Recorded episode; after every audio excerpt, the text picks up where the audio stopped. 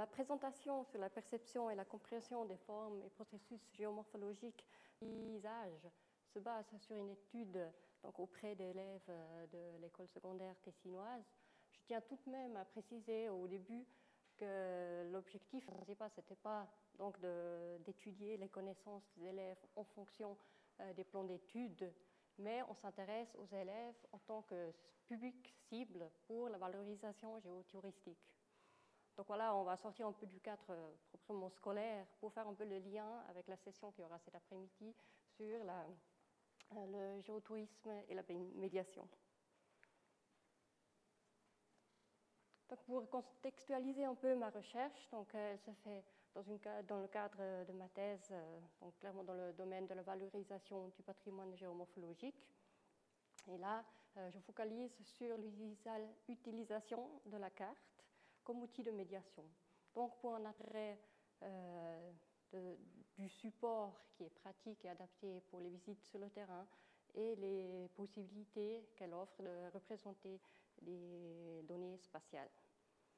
Euh, l'étude que j'ai menée est seulement une étape dans l'élaboration d'une méthode donc, euh, pour une cartographie géodidactique, une cartographie qui se veut de présenter des thématiques géoscientifiques euh, à des non-spécialistes pour leur offrir une clé lecture euh, du paysage.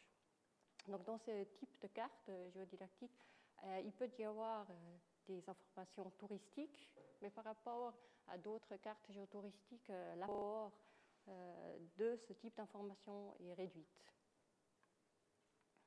Donc on a fait une enquête pour mieux comprendre les connaissances du public cible afin de mieux pouvoir adapter euh, les produits euh, aux besoins. L'objectif, comme je viens d'évoquer, a été double.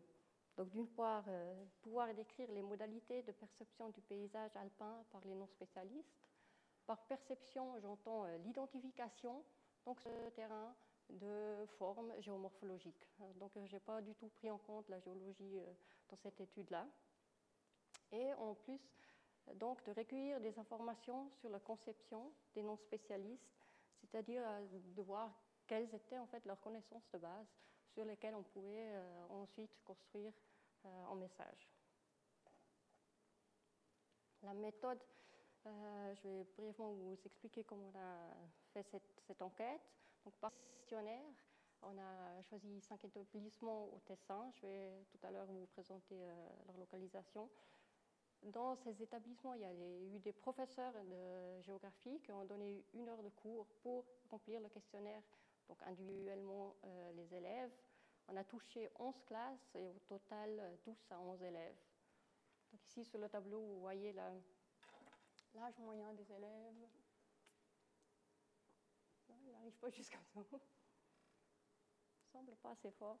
Entre 12 ans et 15 euh, ans. Donc euh, plusieurs classes ont été prises en considération. Donc voilà la situation du Tessin et les établissements distribués du nord au sud, puisqu'on voulait aussi voir euh, quelles importances avaient les caractéristiques individuelles des, élèves sur la perception. Donc, d'une part, on a choisi donc, la distribution sociale euh, toujours plus éloignée du, milieu alpin, et d'autre part, on a pris en considération toute une série de caractéristiques individuelles, les loisirs qu'ils ont, les intérêts pour différents domaines et le profil social. Le questionnaire a été euh, conçu en quatre parties. Donc, une partie qui considère les identifications des éléments du paysage géomorphologique. Ça, c'est fortement basé sur des interprétations des connaissances des formes et processus géomorphologiques. Là aussi, on a proposé des, des petites euh, photos où on leur a demandé d'expliquer la, genèse des différentes formes. Des questions sur leur pratique de loisirs et des données socio-économiques, comme j'ai dit, pour euh, juger un peu ces caractéristiques individuelles type de questions, on avait des questions à choix multiples et justement ces, différentes images que je vais vous présenter tout à l'heure. Ensuite, on a fait un traitement quantitatif, donc traitement euh, statistique, euh, différentes choses, corrélation, régression linéaire, etc. et qualitatif en ce qui concerne l'analyse des images. Donc brièvement, deux extraits euh, du questionnaire, une question à choix multiple, pour voir un peu comment se situe leur intérêt par rapport euh, aux plantes et aux sciences de la Terre. Et ce type d'image qu'on leur a fourni pour expliquer justement la genèse des formes. Sur ce type d'image, ils ont donc dû identifier des éléments naturels, on leur a et finalement on a analysé les éléments euh, géomorphologiques qui ressortaient. Voici euh, le nombre d'identifications euh, avec les différentes couleurs, comme petit, une bande en rouge qui apparaît, qui a été reconnue par le plus de personnes, et en jaune par moins de personnes. Sur la base de ces images synthétiques, j'ai pu euh, définir certains critères d'identification, comme je les ai appelés, pour voir euh, quels éléments et surtout pourquoi ils attiraient l'attention d'un grand nombre d'élèves ou d'un grand moins nombre. Donc, il y a euh, l'effet de la popularité, c'est-à-dire qu'il y a des formes qui sont bien réparties aussi dans les médias, par exemple sur des calendriers, sur des cartes postales, comme les glaciers, qui sont très fortement reconnus du coup euh, dans les paysages directement. Et l'effet de l'inconnu, donc l'effet l'inverse. S'il y a des formes qui ne sont pas médiatisées, par exemple les glaciers rocheux, donc on aura tendance d'avoir beaucoup moins d'identification.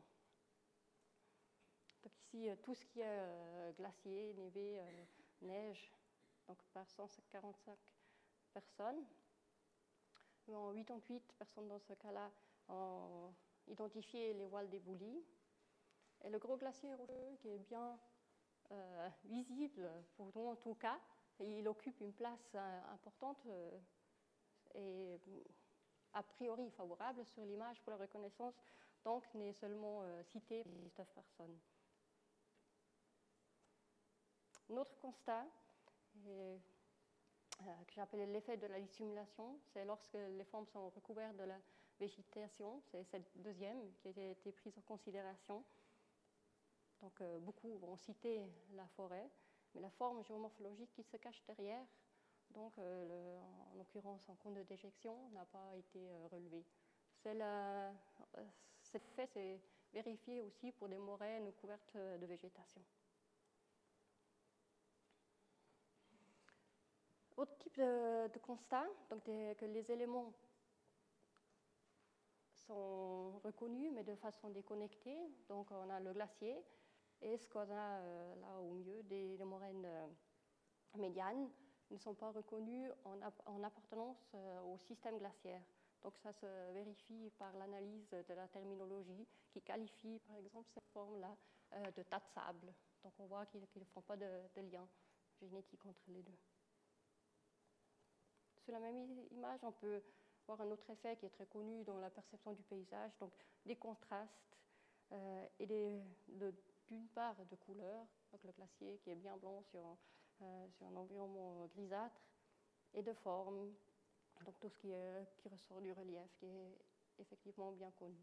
Donc ces, différents effets peuvent aussi s'additionner et renforcer l'identification. Donc finalement, un effet aussi de l'échelle d'observation, donc tout ce qui est en premier plan, euh, qui est bien reconnu, ce qui est au dernier plan, et puis sur cette page-là, ce qui a une échelle euh, médiane euh, n'est pas reconnu parce que c'est soit trop loin, soit trop près. Donc quelle est l'utilité de pouvoir caractériser un peu le, niveau d'attractivité des formes de, de, reconnaissance pour la cartographie géodidactique? Donc, tu parles de pouvoir définir des principes cartographiques sur la base de, ces critères. Donc, par exemple, si on prend l'élément déconnecté, on va pouvoir renforcer la reconnaissance systématique en montrant les liens entre les différentes formes. ça serait une possibilité d'explorer euh, cette manière-là, ou d'aborder un processus géomorphologique à la fois seulement, donc en, laissant tomber les autres, vraiment focaliser sur un processus seulement, et de montrer contre les différents liens qui existent entre les formes composées.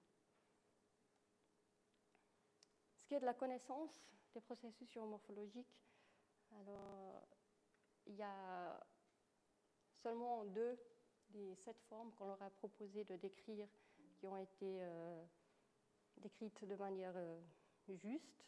Donc, euh, dans deux, deux, exemples, on a une majorité de bonnes réponses. Il y a des sols polygonaux qui ont un score très faible, donc avec une bonne réponse. Ce qu'on voit également apparaître que le volume des réponses, des, non-réponses est assez important. On a interprété ça comme euh, l'absence de connaissances. Donc ils n'ont ils ont aucune idée de, qu'est-ce que c'est. C'est pour ça qu'ils ne mettent non plus réponse. Aussi un exemple, donc euh, après on s'est amusé à regarder un peu de plus près quel type de réponse était correct ou incorrect. Donc euh, dans cet exemple-là, vous avez par exemple l'invocation de tectonique de plaques à, l'origine de, cette forme, des tremblements de terre, des glissements, ou même l'homme, justement, qu'avec le déboisement aurait créé cette forme-là. Donc on que le, il y a beaucoup de différentes euh, raisons qui sont évoquées, qui, seront aussi justement du domaine de, la géomorphologie, de la géologie, mais surtout ils ont la, peine à associer les bons phénomènes aux bonnes euh, formes. Donc c'est là-dessus qu'il faudra travailler. Donc un critère indirect pour euh, juger de la connaissance des, élèves en matière de formes et processus géomorphologiques, c'était d'analyser les termes qu'ils ont utilisés pour identifier les, formes sur les images. Donc là, on voit aussi qu'il y a une prédominance de termes descriptifs.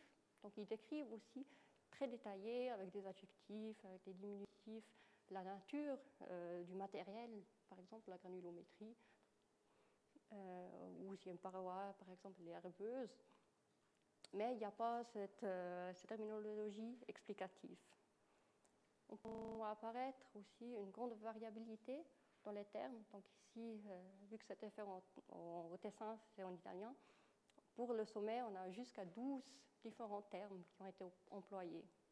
Donc les conclusions qu'on a tirées, c'est que cette euh, variabilité dans les termes est issue d'un apprentissage non standardisé, ce qui est effectivement le cas.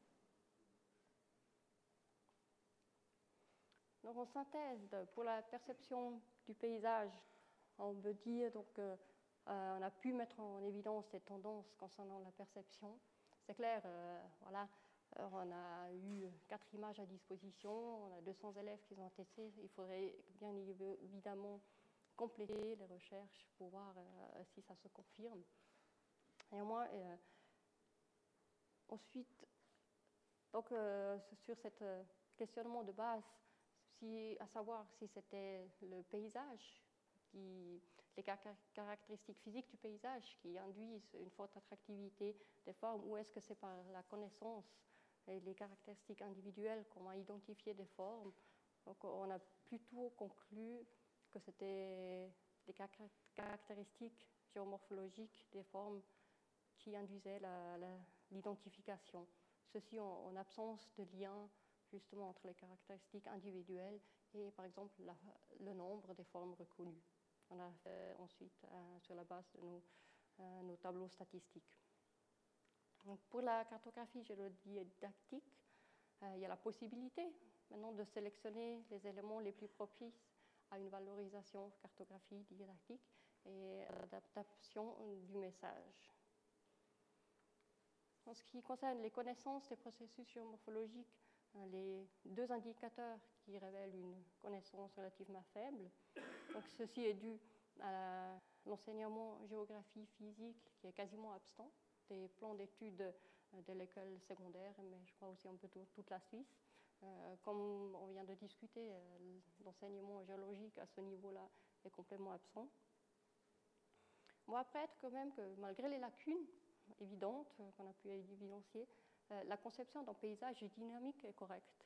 Donc, euh, ils invoquent beaucoup les, processus gravitaires, par exemple la météorisation, comme agent pour changer euh, le paysage. Donc il y a quand même une connaissance de base sur laquelle on peut travailler. Donc en perspective, maintenant, c'est la création d'une carte géodidactique qui reprend certains de ces principes, qui essaye de les mettre en valeur et le test de cette carte pour voir euh, si effectivement on a, on a là euh, quelque chose euh, qu'on peut retravailler. Donc je vous remercie de votre attention. Merci beaucoup.